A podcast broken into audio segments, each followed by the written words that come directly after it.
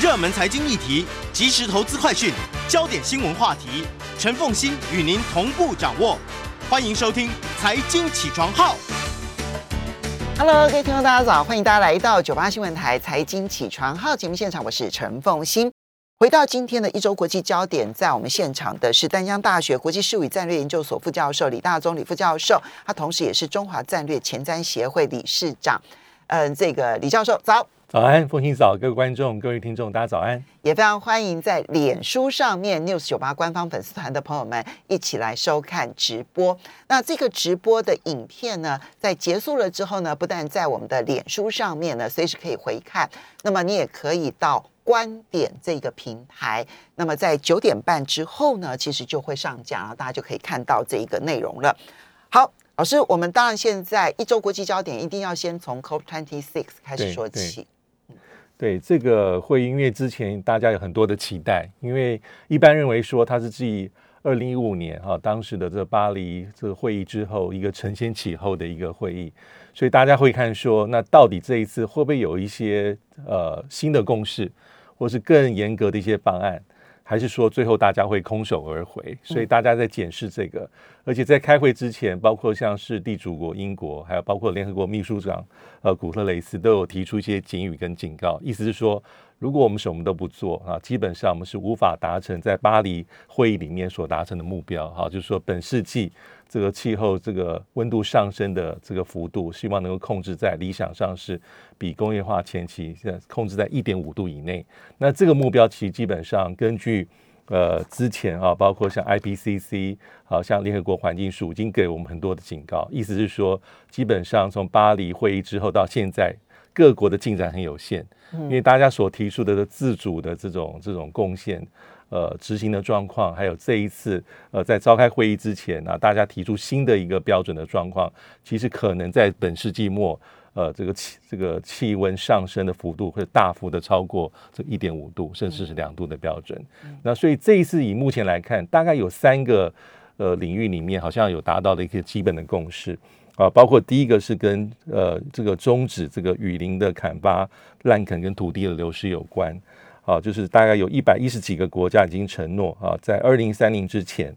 啊要终结还有逆转这个森林砍伐啊，所以他们有一个协议啊，一个宣言叫做《格拉斯哥森林跟土地利用的一个领袖宣言》。那目前包括像美国、加拿大、英国，甚至包括中国大陆、还有巴西、印尼等国家都签署了。这一点最重要的其实是巴西跟印尼。对，没错，因为他们其实都是从雨林这个角度来看的话，其实嗯，范围最大的应该就是巴西。巴西。那巴西前一阵子呢，其实还被不断的被批评，就是说为了经济开发，所以呢，雨林周边的森林他们不断的在开发开发当中，对不对？哈。那所以巴西愿意签这个协议，其实还蛮其实不是不容易，因为这些国家已经涵盖了全球百分之八成八十五帕的一个森林的覆盖率。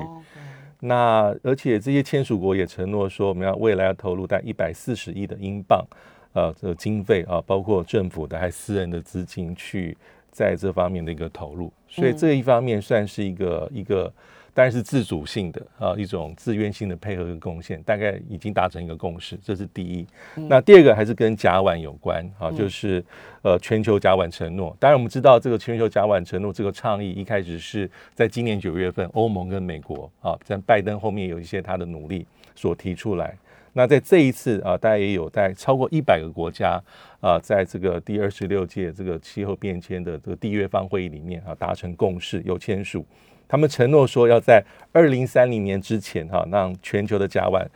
这个减排将近三成。那为什么是关注甲烷？因为在温室气体里面，甲烷应该它的排放占第二位，嗯，但是它对温于二氧化碳，对，但是它对于这个升温的效果跟暖化的威力，其实它是最强大的。其实呢，这个甲烷哦，跟二氧化碳到底谁是比较严重？哈。在科学界是有辩论的，对，有不同的讨论。对，因为甲烷待在大气层待的时间比较短暂，是是。但问题是它升温的效率非常高，很高。对。那二氧化碳待的时间比较长，对。可是它的升温效率没有像甲烷这么样子强大，强大。所以你计算下来，这样同一吨的甲烷跟二氧化碳，那么现在的计算呢，把甲烷呢视为相对于二氧化碳。好像温室气体效应没有那么大，但事实上这个有争议，还是有争议的。嗯。那所以这一次至至少在这个领域里面达到一个一个共识啊，就是全世界大概有也有很多国家做签署，那他们希望说在二零三零年之前能够减减排百分之三十，嗯，那也许可以让二零五零年前的全球增温的幅度减少零点二度，所以现在看起来是这个斤斤计较、锱铢必较啊，就是在这方面目前是达到共识。那当然，美国在里面也扮演角色，因为拜登在这个场合里面有重申说他这个希望的贡献。那包括美国目前国内啊，包括美国的环境署、农业部，还有包括相关的部会，也有一些更严格的标准，要看美国境内，因为希望能够从自己做起嗯，啊，包括这管路的输送管油田有没有漏气的状况。对，目前的做法会比应该会比奥巴马时期更加的严格。嗯啊，全新的制度会把全美国境内带有三十万个地方列入管制，涵盖了将近美国目前来说呃四分之三的甲烷的一个排量。这个会被视为是拜登的一大胜利，一大胜利一大一大一大成就这样的。那因为这是美国跟欧盟一起倡议的嘛，没错哈。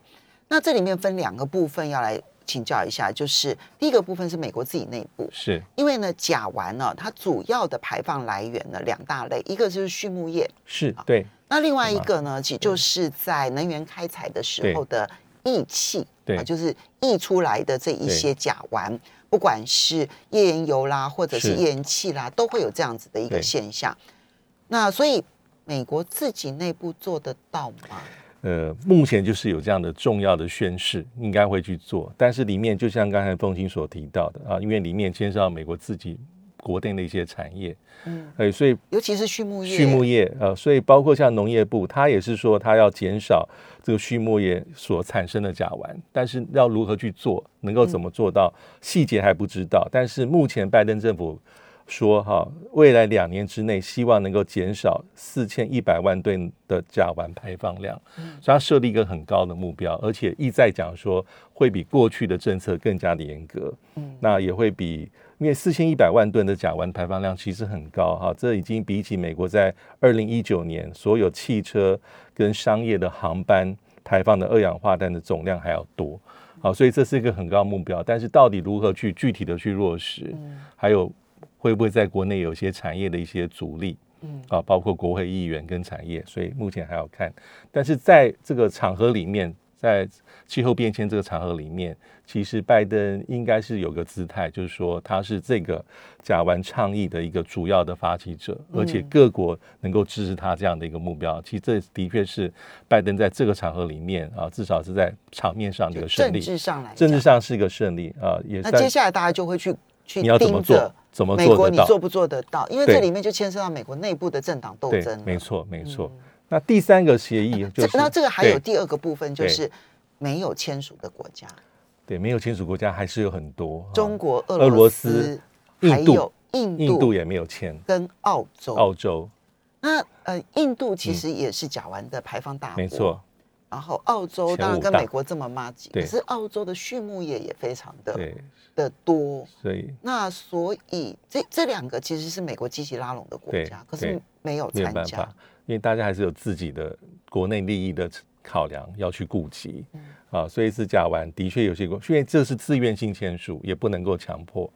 那包括第三个也是哈、就是说全球大概有在这次会议里面，大概有四五十、四十个国家左右有签署，包括针对五大行业要制定个全球的标准。嗯，啊，这五大产业里面包括了钢铁、道路运输、农业、氢能跟电力这个行业。那希望能够未来能够朝向能够有洁净的科技，减低碳排碳排放。嗯那这个签署就包括英国、美国、印度、欧盟跟中国大陆。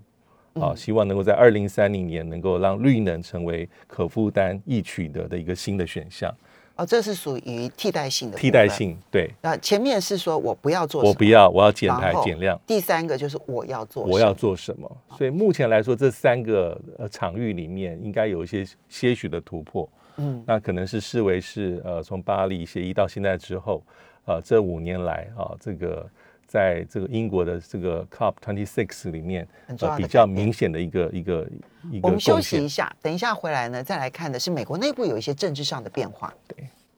欢迎大家回到九八新闻台财经起床号节目现场，我是陈凤欣。一周国际焦点，在我们现场的是淡江大学国际事务与战略研究所副教授李大忠李副教授，他同时也是中华战略前瞻协会的理事长啊，也非常欢迎在 News 九八官方粉丝团脸书上面啊，News 九八官方粉丝团的朋友们一起来收看直播。好，老师，我们接着就要来看美国内部啊。那么，嗯，第一个是上个礼拜五，这热腾腾的啊，就美国呢，国会呢，终于通过了这个一点二兆美元的基础建设方案。它当然不是一年一点二兆，它其实都是一些长期方案啊。这个呢，其实是拜登上任之后所提出来的第二项预算法案，是，但是对他来讲，可能是政策上面最重要的一项，因为第一项政策法案其实是纾困嘛，纾困一点那疫情那个其实。嗯，它比较是应急型的，那只有这个才彰显它的政策方向。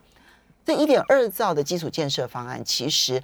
八月就已经完成，然后送到了众议院卡关，卡到了现在，终于通过了。为什么？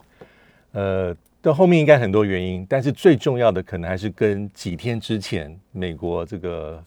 呃，国内的选举，尤其是民主党是非常呃出乎意料之外，在维吉尼亚州州长落败，而且这个选情是从一开始应该认为说可以轻轻易过关的，到后来变五五波，陷入苦战，那最后居然是败选，这个应该对于民主党人来说是一个很重要的一个震撼。嗯，那也可能是后面促成啊，最后能够在十一月五号终于终于通过。众议院，因为之前有无尽的轮回，每次都功败垂成。那这个当然是拜登跟民主党很希望能够得到的胜利，因为这牵涉到刚刚凤清讲，这就是拜登新政，嗯，两个重要法案之一，而且应该是要通过，而且是从八月参议院通过，拖到现在已经十一月了，才终于搞定。你想想看，你在参议院好不容易过关，对呀。你跟参议院已经协调了很久的时间，然后你拉了共和党的票，对，结果现在卡关是卡在你民主党里头。对，民主党，嗯，这祸起萧墙。那主要是因为民主党所谓的一些进步派的议员啊，包括参议员桑德斯，还有民主党众议院党团里面的一些大概为数将近百位的这些众议员啊，他希望能够跟。拜登现在还有一个法案叫做“重回美好”，就是一个庞大的预算案，里面有一些社会福利跟气候变迁的一些法案。这法案把这两法案绑在一起。前几个礼拜我们节目中大家也都有琢磨到，那个法案一开始是三点五兆，嗯，但是后来在拜登要出访欧洲之前啊，参加 G20 还有 COP twenty six 之前，已经把它砍到一点七兆。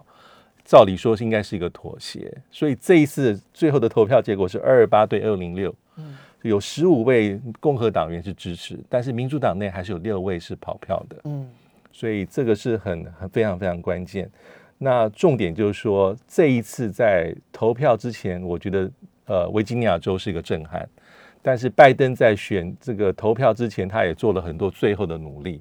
他对于这些进步派的众议员党团，他在诉求两个字：第一个是团结，因为不团结就会。不是说拜登新政就再见，而是大家可能会在明年的其中选举里面一起遭受灭顶。那第一个就是我承诺，就是说先通过这个一点二兆啊，里面有一些很重要的跟这个就业机会有关。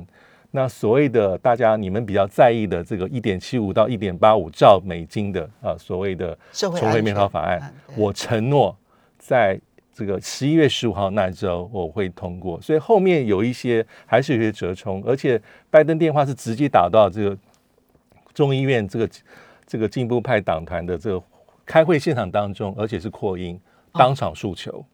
我就最后是直接啊没有没有机会不能再拖了，而且还把这个政策就直接往外往外送，而且法案通过之后，拜登透过的公开的这声明里面，他讲的也很有玄机，他说我希望是签署。两个法案，意思说不止这一个，我期待在两个礼拜之后重回美好法案一起通过，总统选择一起去，同时有机会去签署这个两法案。所以这一仗对拜登来讲，他是很很难得、很期待得到的胜利跟强竞争。因为再拖下去，已经影响到拜登整个支持度，全国的，而且已经影响到美国，包括这次的地方选举。所以大家看在眼内，民主党人的支持者。已经对中央执政有些不耐烦，所以它是全面性的，不只是外交、内政、疫情、经济复苏，包括阿富汗，还有这个你通不过，大家不见得会怪国会议员，民主党对。会怪你的协调能力跟魄力，没错，这通搞常都是不定啊。怪，都通常都是都怪总总统，你搞不定，搞不定，连连一点二兆都搞不定。那我不管里面你你要调和，嗯。有两派的意见，那我也不会只怪说像桑德斯或是所谓的进步派的议员，我会说这总统协调能力不够。嗯你要对共和党要协调，你党内要先把党内的火给灭住，嗯这是很关键的。所以目前就要看下一步是如何，能不能证实，如同像是拜登所说所期待的。因为在这次最后投票之前，其实还是有几位温和派议员，还是最后使了一招，说他希望国会预算管理局去看。所谓的这后面呢，一点七五兆到一点八五兆，会不会对美国造成长期的这个财政的负担跟赤字？嗯。那最后的结果出来是让他们安心，他也有台阶下说好，OK，那我愿意先，我愿意支持后面的方案，好，所以第一个呢是这个一点二兆终于通过了，终于通过，就是呢民主党内的进步派终于妥协，妥协先通过一个没有太大杂音的对。争议的这预算案，对然后呢后面再来好好检视可能争议性比较大的重回。美好未来，对这样子的一个，它现在已经缩减为一点七五兆到一点八五兆的这一个社会安全法案。，是那所以这两件事情呢，如果都通过，当然对于拜登来讲影响就会非常大。目前社会安全法案这一个一点七五兆，它的进度如何？美国呃，哦，现在拜登的难题就在于，他不是跟共和党之间不能团结，其实已经分裂到连对话都很困难了。对啊是。那而是他连民主党内都搞不定，现在究竟他搞定了没有？目前还要看，因为十一月六号的清晨已经先通过一个初步程序性的投票，就是要为最终的这个这个案子来做铺路啊，就是呃可能会设定众议院辩论法案的时间，以及是否可以提出修正案这些等等的作为。但是老实说，前景也没有完全的明朗。嗯但是对拜登而言，这一步还是很关键，因为如果这个法案没有通过，那之前我先通过这个，那对于进步派的议员来说，可能就认为说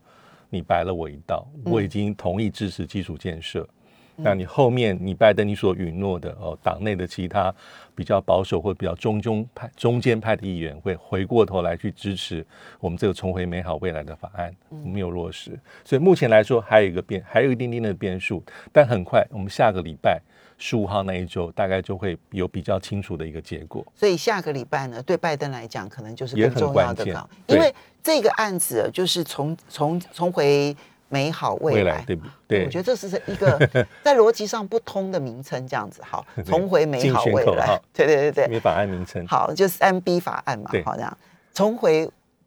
未来美好，对美好未来对。好，这个法案下个礼拜是关键。是如果因为这里面就牵涉到了，除了是社会福利支出之外对，还包括了很多跟气候变迁啊是是有关的支出，其实都在这里面。对，绿能也包括，还有一些社会支出、医疗照护、儿童、幼儿普及化啊，疫情延长医疗法案的补贴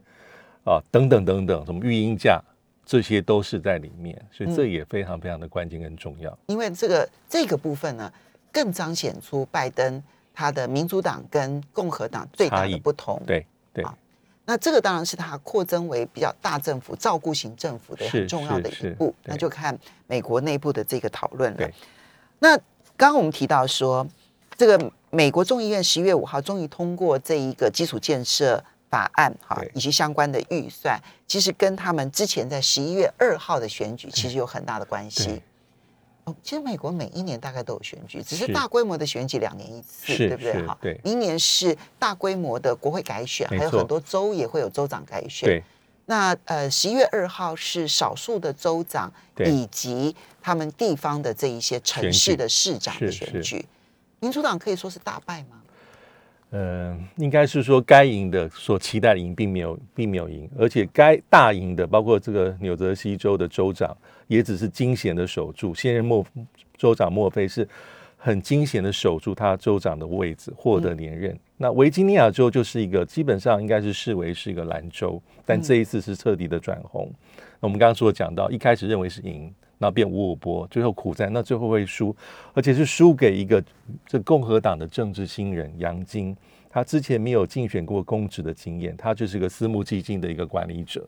这样的状况真的是个素人呢。是素人。那共和这民主党所以民主党从头到尾就小看了这个素人是，。而且这里面我觉得有分两种原因，一个是州的选层级跟竞选策略，一个是全国。全国就是跟拜登的执政有关。嗯，在州里面，因为这民主党这一位其实是老将，他二零一四到一八就做过州长，嗯，但是维吉尼亚州州长只能做一任，所以一八年之后他交给另外一位民主党籍的这个当州长。那这一次他卷土重来，有经验，应该可以赢。而且过去民主党在这个州里，这个维吉尼亚州里面，基本上民主党的盘还是比较大。嗯所以这次为什么会输？当然原因很多。在州的层级里面，其实有个很重要因素是说，有人说跟川普因素有关。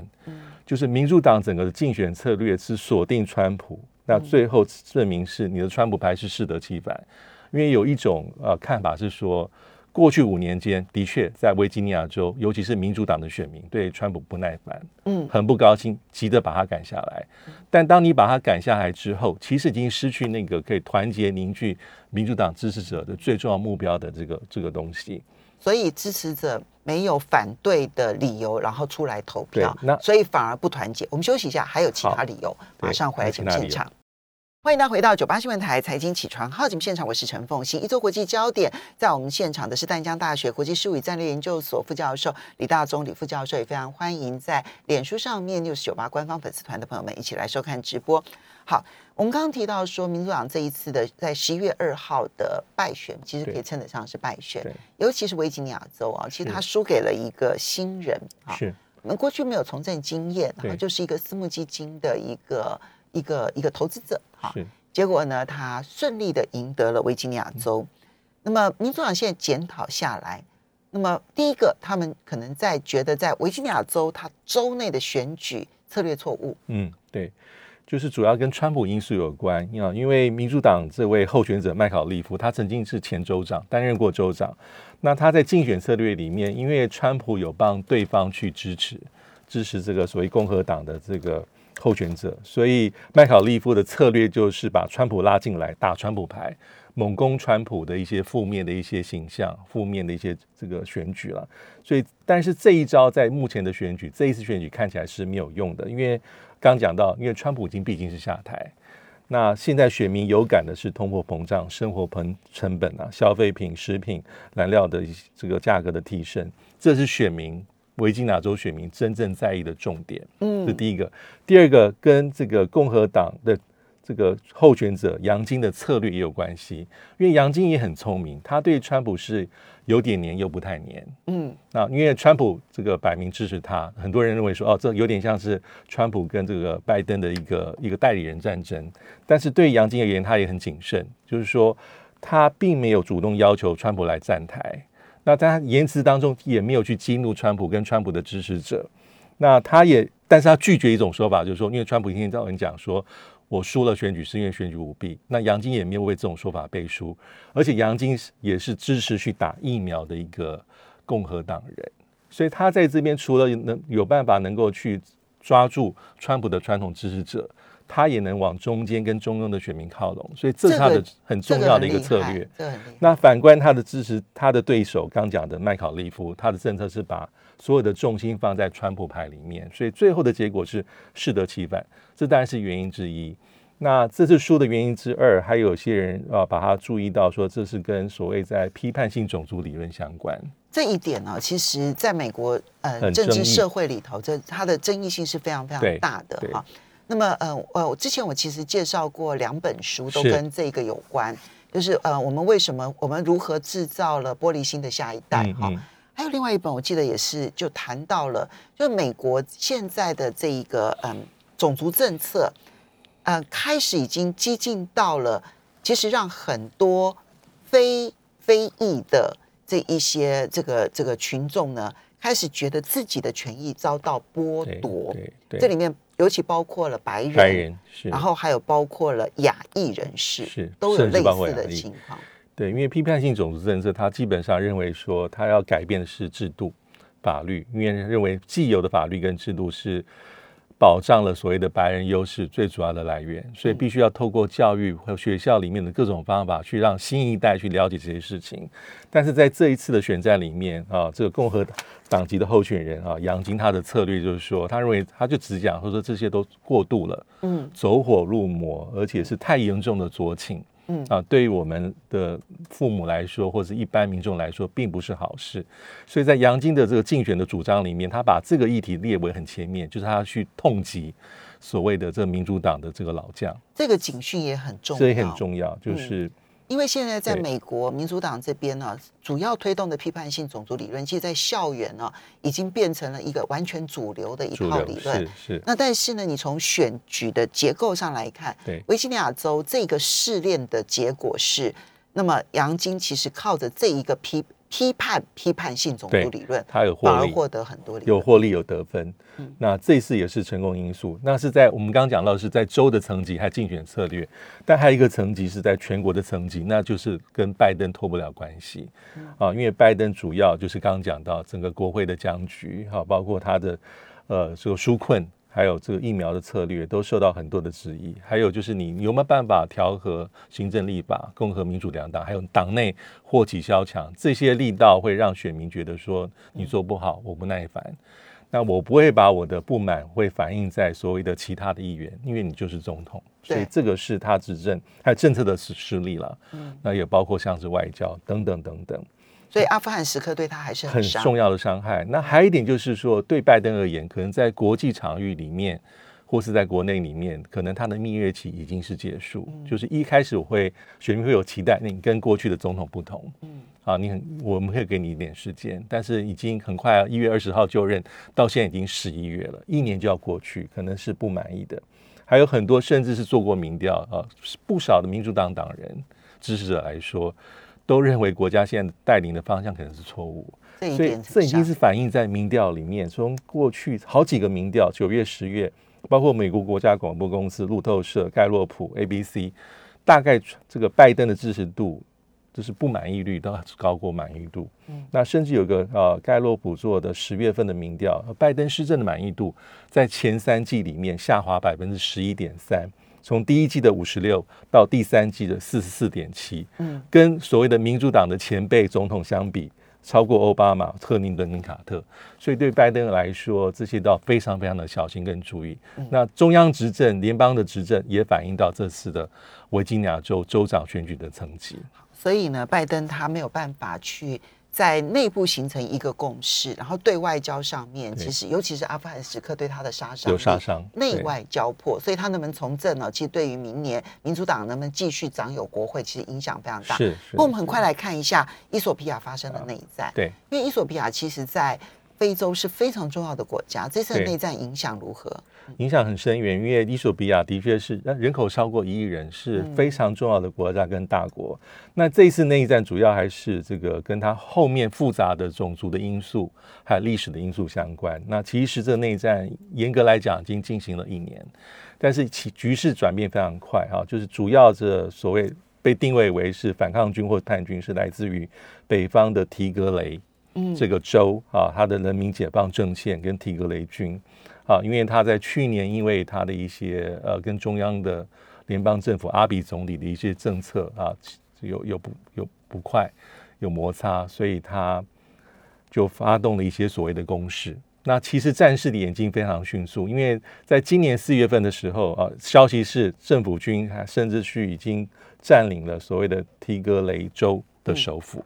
但现在现在是变成首倒过来变首都防卫战，叛军已经是进步到进军到了，大概只有两三百公里。那那这样子的话，其实他被被军事政变的机会很大了。哦而且才有二零一九年才不是政变，它算是内战了。内战。被替代的机会很大，因为现在来说，就是阿比总理啊，阿比总理他在这两天，他在三天之前在宣布全国进入紧急状态。我们因为时间的关系，没有办法好好的为大家来解析。不过呢，伊索比亚它是非洲很重要的国家，这一次的整个的这一个内战很重要。